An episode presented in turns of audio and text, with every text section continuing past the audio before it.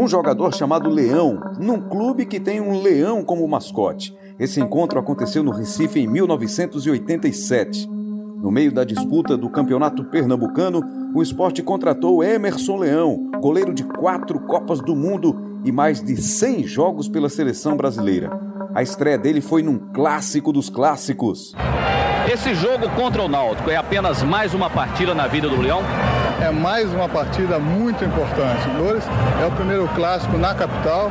Isso interessa muito ao torcedor, interessa muito a nós atletas. Boa sorte. Obrigado. Nos meses seguintes, Leão foi titular do esporte em 29 partidas. No que seria o trigésimo jogo, logo à final do campeonato, acabou assumindo o cargo de treinador no lugar de Ernesto Guedes. O técnico Emerson Leão nascia ali, na Ilha do Retiro. E foi lá também que, pouco tempo depois, ele conquistou o primeiro título da nova carreira. Campeão do módulo amarelo da Copa União, o campeonato brasileiro daquele ano. Só que foi um título dividido. Esporte e Guarani resolveram compartilhar a taça depois de uma disputa de pênaltis que parecia interminável já estava empatada em 11 a 11. Como é que você está se considerando agora que é campeão também como treinador? Bem, é a primeira vez que eu disputo um título dirigindo uma equipe, uma equipe voluntariosa, uma equipe que soube entender a minha filosofia, até certo ponto os nossos excessos. E eu volto para o Sul satisfeito de ter deixado aqui, no ano de 87, um título de campeão brasileiro do módulo amarelo. Corta para o ano 2000. 13 anos depois, Leão voltou a ser técnico do esporte. Antes desse retorno, treinou Coritiba, Palmeiras, Grêmio, Internacional, teve duas passagens pelo futebol japonês e conquistou dois títulos internacionais. Duas edições da Copa Comembol, uma em 1997 pelo Atlético Mineiro e outra pelo Santos em 1998. Leão chegou ao Recife com duas missões. A primeira, conquistar o pentacampeonato pernambucano. A segunda, fazer uma campanha digna no Campeonato Brasileiro. Foi bem sucedido em ambas. Comandou um time que é lembrado até hoje pelos torcedores rubro-negros como um dos melhores do esporte em todos os tempos. Aliás, as lembranças não são só dos torcedores. Hoje eu quero conversar com vocês sobre a forte equipe do esporte do ano 2000, Copa João Avelange, dirigida pelo Leão. Essa voz é conhecida. Casa Grande, ex-craque do Corinthians e comentarista da TV Globo. Uma equipe que tinha Leonardo, Russo, Bosco, Leomar, Nildo, uma equipe que tinha muita velocidade e muita agressividade. Essa equipe era tão forte que fez com que o Leão fosse convidado para ser treinador da seleção brasileira. Pois é, Leão no esporte em 2000 foi um caso raro de treinador que saiu de um clube do Nordeste para comandar a amarelinha. Mas, se a Era Leão foi marcante para Pernambuco, pela forma como ela começou, não dá para dizer que ela tem um lugar tão especial na história da seleção. Foram apenas oito meses, marcados por resultados ruins, convocações contestadas e um jogador símbolo, o volante Leomar, que jogava no esporte e chegou a ser capitão do Brasil. Este episódio especial do Embolada vai relembrar a história dos 20 anos de Emerson Leão, técnico do esporte e da seleção brasileira. Como o trabalho à frente do esporte credenciou Leão para ser chamado pela CBF? Quais eram as expectativas? E quais foram as polêmicas dessa passagem? Embarque com a gente nessa jornada! Eu não sou uma ilha, não sou Deus nem nada para fazer as coisas sozinho. Eu já assumi essa responsabilidade. Na medida em que você aceita um desafio, tem que perguntar para quem falou. Não é da paciência, é o limite do bolso. O pó de arara sempre faz alguma coisa. E agora eu sou o mais novo pó de arara. Eu não quero falar nada antes da hora, mesmo porque não vou precipitar em nada. Entendo minha posição e obrigado. Sempre no primeiro dia nós estamos à vontade. Amanhã eu falo. Leão jamais será zebra, mesmo porque a zebra é que tem medo do leão. Mas isso também não é um fato isolado, porque isso também, se você, como jornalista, deve saber. Tem ser suado assim é melhor. Para eu ser demitido, talvez tenham perdido a confiança. É desagradável? Lógico que é. Eu não tenho uma personalidade forte, eu apenas tenho personalidade.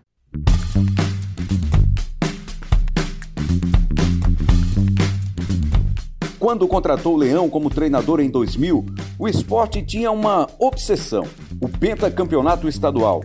O clube já era o maior vencedor do Pernambucano, tinha 32 títulos, 9 a mais que o Santa Cruz, 14 a mais que o Náutico. Só que os rivais já tinham conquistado sequências maiores. O Santa tinha sido penta, o Náutico, hexa.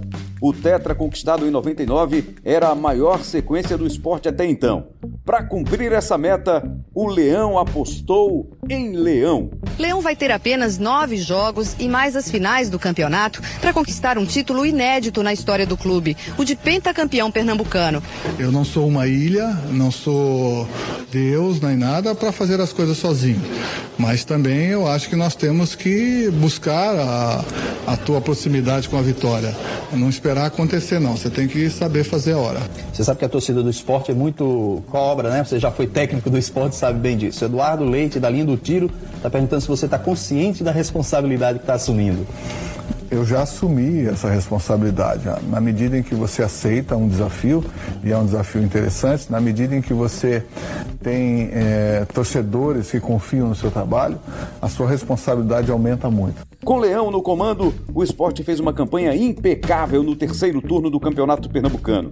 Terminou 11 pontos à frente do segundo lugar. No jogo que valeu o título contra o Santa Cruz na Ilha do Retiro, chegou com amplo favoritismo.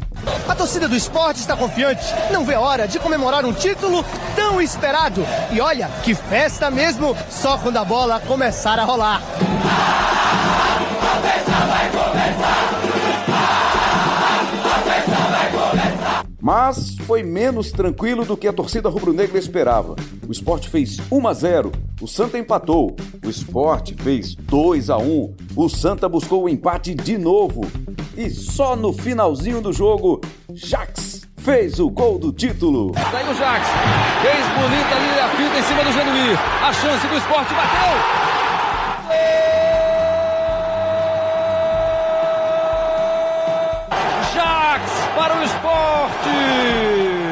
O esporte pentacampeão pernambucano e Emerson Leão podia considerar a primeira missão cumprida. Os diretores me deram carta branca e eu pude fazer aquilo que eu bem entendesse.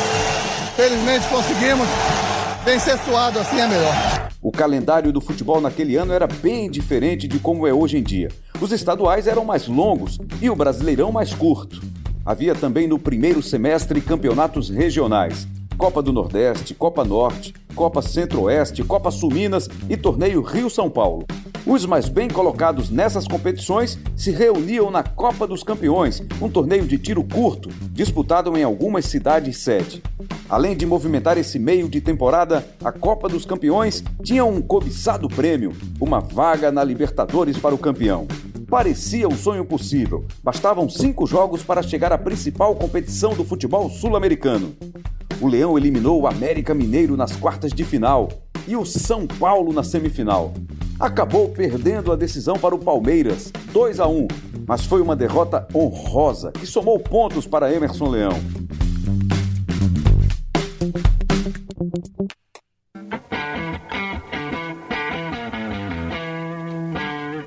E aí começou o Campeonato Brasileiro. Aliás, é bom lembrar que naquele ano o Brasileirão se chamava Copa João Avelange. Foi a consequência de uma das últimas viradas de mesa no futebol nacional por conta das confusões no campeonato de 99. É muito detalhe para contar, por isso eu sugiro que você faça uma busca na internet por Caso Sandro Hiroshi. A Copa João Avelange era um torneio gigantesco com 116 clubes. Eles estavam divididos em módulos. O azul era como se fosse a Série A, o amarelo a B, e os módulos verde e branco eram como se fosse a C. O esporte jogava o módulo azul, e se dependesse dos bastidores, não era um ano para dar certo. Apesar do título estadual e do vice na Copa dos Campeões, o clube convivia com o atraso no pagamento dos salários. Nós estamos com, com um problema aqui e esperamos que, que possa ser solucionado aí o mais rápido possível. A gente nunca não assume mais prazo do clube. A gente vai dizer no dia que o dinheiro estiver no banco, a gente vai comunicar aos jogadores que pode passar no caixa para receber. Emerson Leão, que também estava sem receber, não escondia o problema. Eu sei que a, a diretoria está com grande dificuldade, nós temos auxiliado naquilo que é possível. Mas chega um, chega um limite que as coisas se tornam quase que insustentáveis. Esse limite está perto, Leão? Limite da paciência? Não é da paciência, é o limite do bolso. Mas mesmo com essa bronca, o esporte fazia uma boa campanha entre altos e baixos. Passou grande parte do campeonato invicto como mandante e teve algumas vitórias importantes fora de casa, como os 2 a 0 em cima do Vasco em São Januário. Olha o Nildo, chute, Elton, a bola sobrou Leonardo! Gol! do esporte! E os 2 a 1 sobre o Flamengo no Maracanã. Chute cruzado, desvio, gol!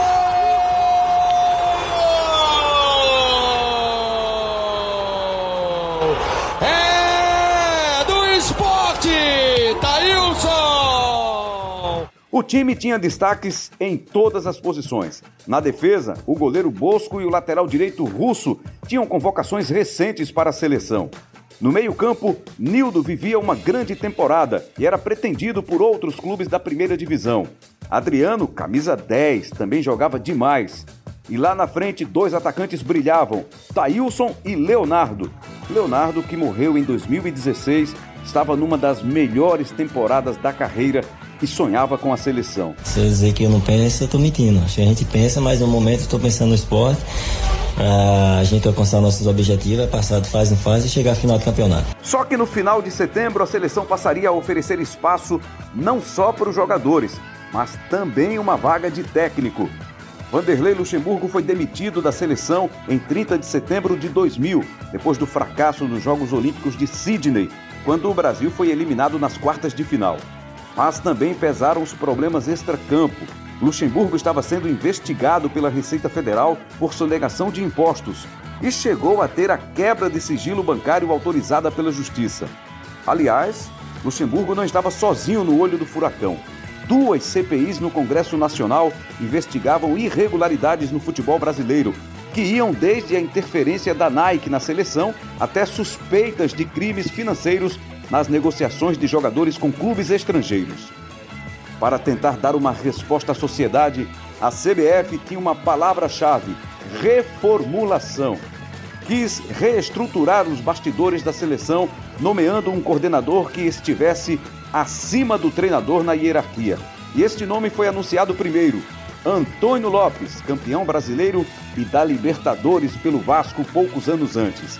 A decisão sobre o nome do novo técnico passaria por ele. Todos esses treinadores aí que, que estão trabalhando nas grandes equipes, nessa Copa João Avelange, têm condições, são grandes treinadores, estão dentro daquilo que, que, que eu pretendo, né? Estão dentro daquilo que eu, eu posso analisar como, como grandes profissionais. Pra gente que já sabe como a história continuou, fica fácil de achar que o nome de Emerson Leão estava entre esses treinadores da Copa João Avelange. Mas ele não era a primeira opção. Parreira, tetracampeão, também não quer ser o treinador, mas talvez não dispensasse o cargo de coordenador técnico, que também poderia ser Zico, que para treinador teria sondado Carlinhos do Flamengo. E o Leão teria chance se não fosse um certo jeito vaidoso, que anda meio fora de moda na seleção. Além desses nomes citados, falava-se também de Oswaldo de Oliveira e Levir Coupe, mas o favorito era mesmo Luiz Felipe Scolari, que estava no Cruzeiro depois de ter enfileirado títulos pelo Grêmio e pelo Palmeiras naquela época. O problema é que o Filipão não estava tão afim de assumir essa missão. Eu acho que neste momento mais são especulações de qualquer nome do que qualquer outra coisa. Mas o futuro convite seria bem-vindo? Não, eu não, eu não descarto qualquer possibilidade, porque depois poderiam dizer que não existe civilidade, não existe patriotismo e coisa e tal. Mas não é essa, não é essa a minha ambição. Enquanto isso, no Recife cresciam os rumores sobre a saída de Emerson Leão do esporte rumores que passavam a ser cada vez mais relacionados à seleção brasileira. Na Ilha do Retiro, um princípio de tempestade, a informação de que o técnico Emerson Leão teria entregue o cargo à diretoria, que não aceitou o pedido. Leão nega a história. Tem que perguntar para quem falou. Até que no dia 19 de outubro de 2000, Leão vestiu paletó e gravata, colocou óculos escuros e foi para o aeroporto dos Guararapes. O destino era o Rio de Janeiro, o disse-me disse estava ganhando corpo. Como vai ser a marca do Leão nessa seleção? Amanhã eu falo. Não, adianta pra gente. A gente é de Pernambuco, tá aqui, você também, de certa Somos forma. brasileiros todos iguais, mas amanhã eu falo. Então me fala, tá feliz? Lógico, eu vou ao Rio de Janeiro para conversar com eles, nada mais do que isso. Mas é uma conversa definitiva. É uma conversa definitiva, mas eu não quero falar nada antes da hora, mesmo porque eu não vou precipitar em nada. Entendo minha posição e obrigado. E poucas horas depois, veio a confirmação. Emerson Leão é o novo técnico da seleção brasileira. O treinador do esporte de Recife chegou agora há pouco ao Rio de Janeiro, onde na sede da CBF está sendo feito o anúncio oficial. Poderia dizer que é uma etapa nova da minha vida, em que nem sempre no primeiro dia nós estamos à vontade. Leão disse que recebeu com surpresa o convite da CBF. Surpresa sim, zebra não. Essa voz que você acabou de ouvir é bem conhecida, é do Tino Marcos, repórter da TV Globo desde 1986. Tem no currículo a cobertura de oito Copas do Mundo e de mais de 200 jogos pela seleção. Ele mandou pra gente um depoimento relembrando a era Leão. Olha, amigos, a escolha de Emerson Leão para suceder Vanderlei Luxemburgo no comando da seleção, ao meu ver, não chegou a ser nada muito surpreendente. Primeiro, porque o Leão dirigia um time de tradição, um time de peso no país, o Sport Recife, tinha uma boa história com o clube dentro da Copa João Avelange, disputada em 2000. E era o Emerson Leão, um goleiro de uma trajetória super vitoriosa, uma pessoa muito conhecida no Brasil, um jogador muito bem sucedido e um técnico também já de renome. Então acho que é bem diferente do que aconteceu, por exemplo, 10 anos antes, em 1990, com Paulo Roberto Falcão, que foi erguido à condição de técnico da seleção sem jamais ter dirigido algum clube. Daqui a pouco o Tino vai estar de novo por aqui. Agora vamos voltar para a primeira coletiva de Leão na CBF, no dia 19 de outubro de 2000, porque ela foi cheia de frases de efeito. O leão jamais será zebra, mesmo porque a zebra é que tem medo do leão. Eu não tenho uma personalidade forte, eu apenas tenho personalidade. Como vai jogar essa seleção? Significa um futebol alegre, ofensivo, bailarino e com responsabilidade.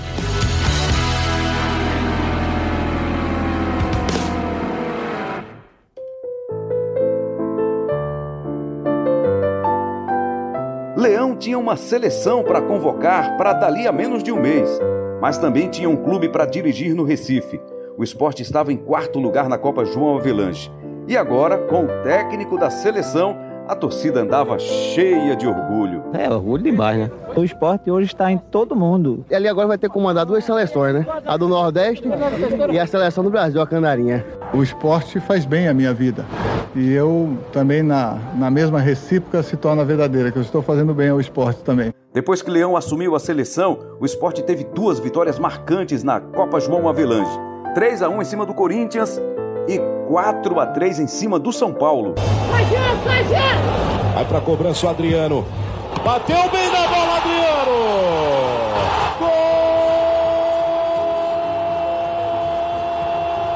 Golaço do Adriano pro time do esporte! Tava tudo indo certo pro Leão, o clube, se classificar com sobras para o mata-mata do campeonato nacional. Sua participação na seleção vai afetar seu desempenho no esporte? Aí eu até acrescento, qual a tua previsão de permanecer no esporte e como é que você pretende deixar o time? Eu acho que a minha responsabilidade do esporte não vai mudar em relação à minha convocação, ao meu chamamento à seleção brasileira. E quanto à minha permanência, a permanência será até o último dia que nós estivermos na competição João Avelange. Esperamos que isso se torne até dezembro, né? Porque assim nós estaremos na final. Essa fala de Leão foi numa entrevista ao Bom Dia Pernambuco no dia 24 de outubro de 2000. Nessa mesma entrevista, rolaram algumas perguntas meio espinhosas dos telespectadores. Tem uma pergunta do Juca de Paulista: por que um profissional da sua qualidade aceita um cargo onde todos sabemos que no atual momento você só vai ser um pau mandado? E o seguinte, eu agradeço ele me elogiar como um, um profissional. É, se ele acredita nesse profissional que ele está elogiando, pode ter certeza que as coisas não são assim. Se isso fosse acontecer, eu nem iria para o Rio de Janeiro. O Juca de Paulista provavelmente estava se referindo a Antônio Lopes, que todo mundo achava que seria o nome forte da seleção, mesmo não sendo o treinador. Ele é um treinador de futebol também, ele é um homem experiente, ele é um homem que eu tenho relacionamento desde 1980, 78, quando eu fui jogar no Vasco da Gama, e esse relacionamento se estreitou e aumentou. De quem vai ser a palavra final na hora da convocação da escalação da seleção brasileira? Inegavelmente só poderá ser do treinador, porque é esse treinador, que no caso sou eu, que sento no banco de reserva, que comando dentro do campo, que passo a informação. O Lopes é um coordenador, um coordenador que vai nos auxiliar naquilo que for necessário. O jogo de estreia de Leão foi contra a Colômbia no dia 15 de novembro de 2000 no Morumbi. Olhando a lista dessa primeira convocação, não dava para dizer que era uma seleção ruim. Estavam lá nomes consagrados como Cafu e Rivaldo. Também já havia outros que viriam a ser titulares na campanha do Penta em 2002, como Lúcio, Roque Júnior e Edmilson. E no meio deles, um jovem de 18 anos que era chamado pela primeira vez para vestir a amarelinha, o atacante Adriano do Flamengo, que anos mais tarde ganharia o apelido de Imperador. Apenas um jogador do esporte estava na lista, o goleiro Bosco. Então, Bosco, chegou a hora de ser titular da seleção brasileira. Eu confesso que eu estou muito feliz por estar entre os relacionados e claro que a gente fica na expectativa de um dia poder jogar. Segundo o comentarista da TV Globo, Casa Grande, outro jogador rubro-negro deveria ter pintado naquela primeira lista de Leão. E aí teve uma lista, uma pré-lista de convocados que o Nildo estava lá. E eu me lembro num jornal da Globo que eu fiz naquele momento e apostei no Nildo, apostei que ele seria convocado. Na verdade, ele foi convocado, só que ele teve uma contusão e acabou saindo. Leão não podia comandar a seleção no campo contra a Colômbia. Ele estava cumprindo uma suspensão imposta pelo STJD. Quem ficou à beira do gramado foi o treinador de goleiros Pedro Santilli. Leão assistiu à partida numa tribuna no Morumbi. Mesmo de longe, mereceu atenção na transmissão do jogo. Olha o Leão aí, ó. Amigo, olha o que tem de segurança em volta do Leão, rapaz. Parece presidente da República ali andando, cheio de segurança em volta. Para que isso tudo? Com uma Colômbia fechadinha na defesa, o Brasil passou dificuldade. E só nos acréscimos a seleção escapou de ficar no 0 a 0. Aos 47 do segundo tempo, Roque Júnior fez o único gol do jogo, estreia com vitória, mas sem ousadia e sem futebol bailarino. Nós temos que ensaiar esses bailarinos, senão não tem condição. Nós temos que ser um bom coreógrafo para isso.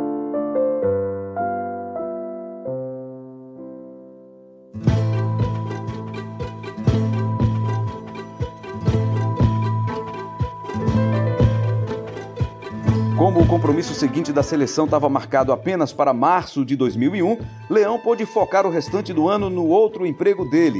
E no Recife, a coreografia andava bem ensaiada. Apenas quatro dias depois deste Brasil e Colômbia, o esporte encerrou a primeira fase da Copa João Avelange com uma atuação histórica. 6 a 0 em cima do Atlético Mineiro em pleno Mineirão. Futebol bailarino era ali. O esporte terminou a fase de classificação em segundo lugar, atrás apenas do Cruzeiro.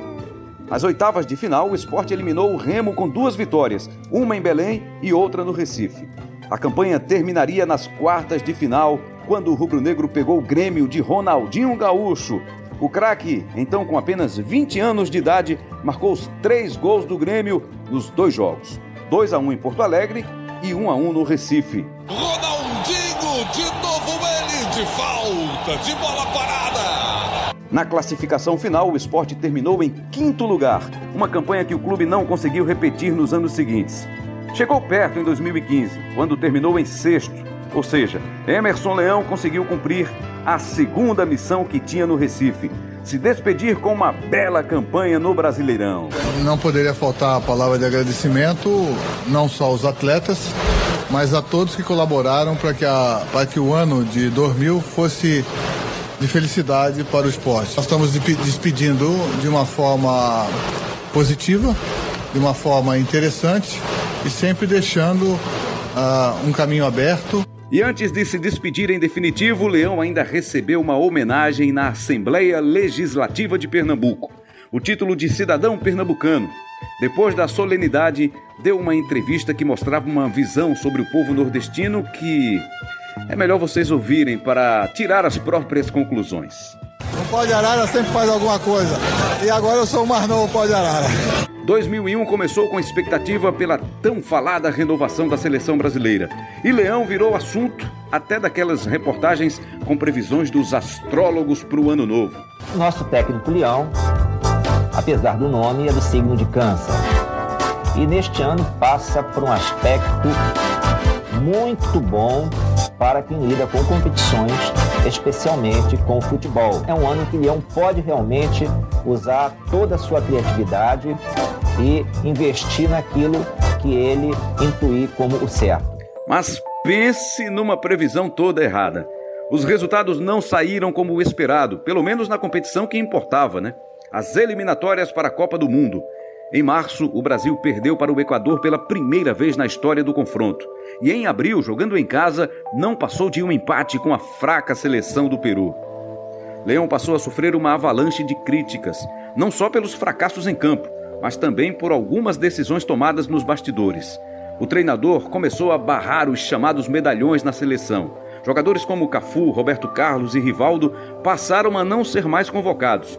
E vários novatos tiveram espaço na amarelinha. Entre eles, o atacante Washington da Ponte Preta, o lateral esquerdo César do São Caetano, o atacante Everton do Corinthians e um dos titulares do esporte na campanha da Copa, João Avelange. Leomar, 29 anos, é o tipo operário padrão no futebol. É um jogador que cuida de ajudar na proteção à defesa. Claro que vai também à frente. É o chamado carregador de piano. Alguém tem que carregar o piano, então eu sou um deles. Leomar é, sobretudo, um jogador que, se não aparece muito para o torcedor, é de grande utilidade para os técnicos. Quem se destaca mais sempre são os atacantes e eu procuro fazer a minha parte dentro de campo para o time para que a gente vença os jogos. Leomar tinha começado a carreira no Atlético Paranaense e estava na segunda passagem pelo esporte. Era marcado pela regularidade na campanha da Copa João Avelange, jogou todas as 28 partidas, mas não era um jogador midiático e por isso surpreendeu quando foi convocado pela primeira vez para a seleção. A estreia dele foi no jogo Brasil e Peru como titular. É a minha maior oportunidade da minha vida é essa ter essa oportunidade de jogar para a seleção brasileira e contra o Peru, principalmente numa eliminatória. O estilo de jogo é aquele que a torcida do esporte conhece. A mesma seriedade, toques de primeira e muita garra na marcação. Orientar o time, o toque para Leomar. Boa jogada de Leomar, limpa bem o lance em cima do tiro do. Aqui o Tino Marcos novamente para comentar como foi a repercussão da convocação de Leomar. Eu acho que havia algo de preconceito pelo fato não só dele ser jogador de um clube do Nordeste, mas pelo fato de não ser um jogador criativo, um jogador decisivo, né? Não era um atacante, não era assim o Juninho Pernambucano ou o Chiquinho, sei lá, jogadores que na época ou antes, né, tinham se destacado no esporte seria mais natural a aceitação. Ele era um volante, um volante daqueles de passe para o lado, um volante nota 6, né, que não errava pouco, mas também arriscava pouco.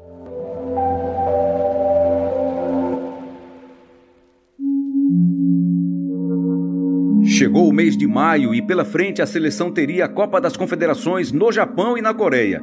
Seria o grande teste de sobrevida para Leão no cargo. Só que a surpresa atingiria níveis inéditos. Leão chocou o país com uma lista com cara de time B. Deixou de fora Romário, que vivia grande fase no Vasco, e Rogério Ceni, que vinha sendo titular na seleção.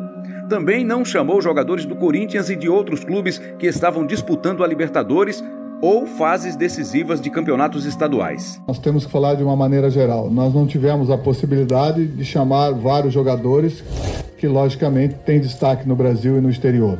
Mas isso também não é um fato isolado, porque isso também, se você, como jornalista, deve saber, a França também não convocou todos os jogadores que atuam na Itália e todos os jogadores que atuam na Espanha. Portanto, nós temos o mesmo problema. A convocação tinha um grupo de jogadores muito jovens, como Júlio Batista do São Paulo e Fábio Rockenbach do Internacional. Tinha também aqueles mais experientes que andavam sumidos da seleção, como Dida, do Milan, e Dodô dos Santos. Mas a maioria era de atletas que certamente não seriam chamados em circunstâncias ideais. Gustavo Neri do São Paulo, Robert dos Santos, Carlos Miguel do São Paulo, Wagner do Celta da Espanha, Magno Alves do Fluminense e ele, Leomar do Esporte. A aposta de Leão tinha se tornado de altíssimo risco. A estreia foi protocolar, 2 a 0 em cima de Camarões. Mas, para a segunda rodada contra o Canadá, Leão tomou outra decisão polêmica. Resolveu barrar Vampeta, capitão do time e o único jogador daquele grupo que vinha de uma sequência de jogos na seleção. Adivinhem para quem foi a braçadeira de capitão? O volante Leomar. Esse jogo com o Canadá terminou 0 a 0 e o cheiro de fracasso ficou mais forte depois de outro 0 a 0 contra um adversário mais fraco, o Japão.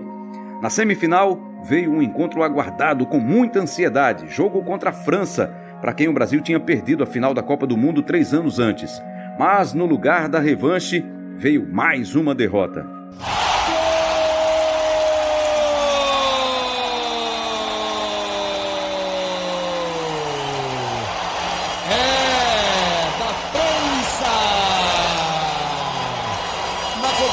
Fechada, Marcel Desailly fazendo o primeiro gol dele, reveja.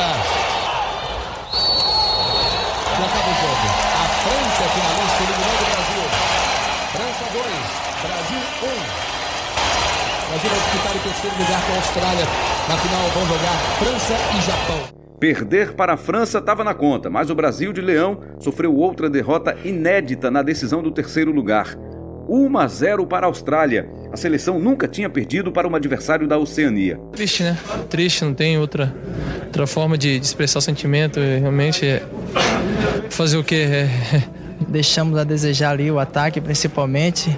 E mais uma vez, né? Acho que eles foram só uma vez e fizeram. E a gente tantas e não fizemos nenhum. A imprensa não perdoou e cravou um título para o momento vivido pela seleção com Emerson Leão no comando.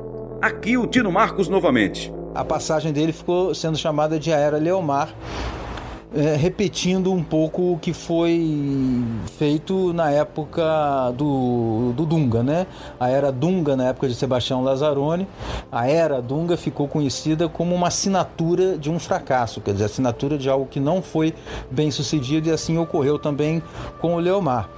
Agora vivemos a era Leomar o capitão na Copa das Confederações resume o que os nossos jogadores vêm mostrando em campo. Pouca habilidade, nenhuma criação, algum esforço e pouquíssima personalidade. Na era Leomar, o futebol brasileiro não tem confiança, não se impõe, mesmo diante de adversários como o Canadá e o Japão. O crítico ele fala bem ou mal.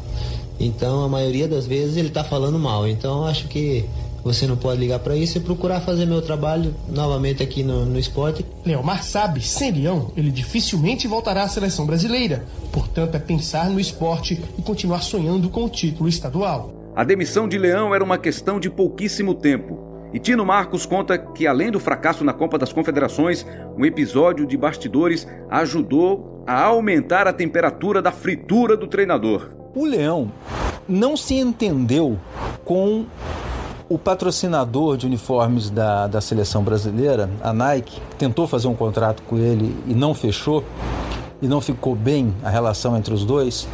E o Leão apareceu lá no Japão uma vez com um tênis amarelo, mas amarelo cheguei, da Adidas.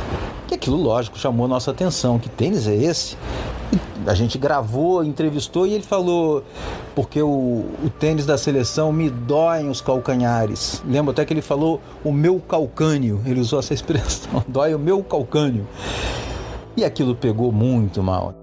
O técnico Emerson Leão ficou sabendo que estava demitido ainda no Japão, momentos antes de embarcar para o Brasil. Ele mesmo conversou com os jogadores sobre a demissão numa escala que a seleção brasileira fez em Los Angeles, nos Estados Unidos. Eu acho que o meu cargo na seleção brasileira era um cargo de confiança. Para eu ser demitido, talvez tenham perdido a confiança. É desagradável? Lógico que era. Contando com o jogo que Leão não pôde comandar o time à beira do campo, mas foi responsável pela convocação, foram 11 partidas, 4 vitórias, 4 empates e 3 derrotas. E assim termina uma passagem breve de um treinador que realmente não deixou saudades. Ele, na, na relação com a imprensa, foi muito inábil, ele era um, uma pessoa muito intolerante. Enfim, não deixou saudades nem sobre o aspecto do relacionamento, nem sobre o aspecto do desempenho. Leão comentou a experiência na seleção em duas entrevistas recentes ao comentarista Casa Grande da TV Globo, uma em 2017 e outra em 2020. Em ambas, ele citou limitações na hora de convocar jogadores. Quando nós, fomos, nós saímos para a Copa das Confederações, o Lopes falou: Olha, Léo, o Lopes era o diretor de futebol da época. A ordem que eu tenho é que você não pode convocar jogador do exterior, você não pode convocar jogador de time grande, porque eles estão num campeonato e não pode perder. Então você vai, vai, vai começar com a terceira linha para baixo. Então, se é assim, assim será. Foi o meu erro, Casa. Eu deveria falar até logo, muito obrigado. E hoje a gente vê que através dos tempos a verdade aparece, né? E a verdade está aí. Negócios, negócios e negócios. E a relação entre a Era Leão e o Esporte Clube do Recife não terminou por aí. Em 2013, ou seja, 12 anos depois da demissão de Leão, o presidente do esporte, Luciano Bivar, deu uma entrevista polêmica à Rádio Transamérica do Recife. Nela, o dirigente afirmava que tinha dado dinheiro a um lobista para que Leomar fosse convocado para a seleção. Ele não disse, no entanto, se o dinheiro havia chegado ao então treinador. O Superior Tribunal de Justiça Desportiva investigou o caso e entendeu que não houve comprovação de irregularidade. Na época, Leão chamou de ridículas as declarações de Luciano Bivar.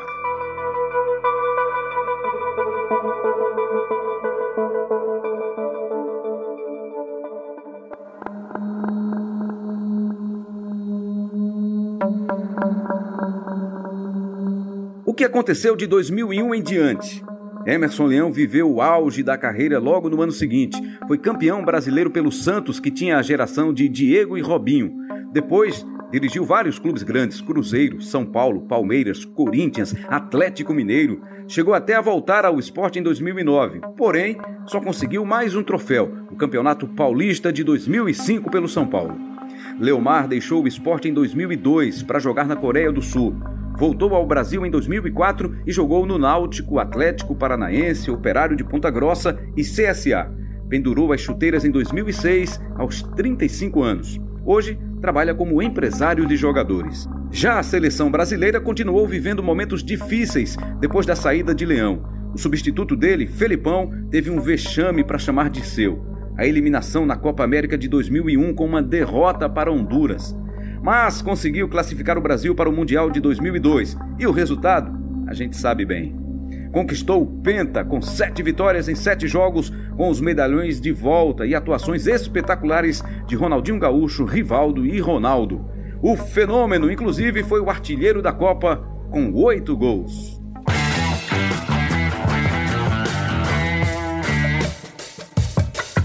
Este foi o embolado especial sobre os 20 anos de Emerson Leão, técnico do esporte e da seleção brasileira. A ficha técnica do episódio é a seguinte: a produção e o roteiro foram de Leonardo Aquino. A pesquisa foi das equipes do Acervo da Globo em Pernambuco e no Rio de Janeiro. Essa turma foi responsável por resgatar os áudios de arquivo que você ouviu. Por isso, cabe um enorme agradecimento a eles. Os áudios são do Globo Esporte Pernambuco, Globo Esporte Nacional, Bom Dia Pernambuco, NETV, Sport TV News, Jornal Nacional e Esporte Espetacular. Entre as vozes que você ouviu estão Francisco José, Cláudia Prozini, Fernando Rego Barros, Jorge Guilherme, Fernando Rocha, Mariane Brito, Galvão Bueno, Luiz Carlos Júnior, Luiz Roberto, entre outros. A edição deste episódio foi de Elias Roma Neto. Eu sou Rembrandt Júnior e fico por aqui. Até a próxima!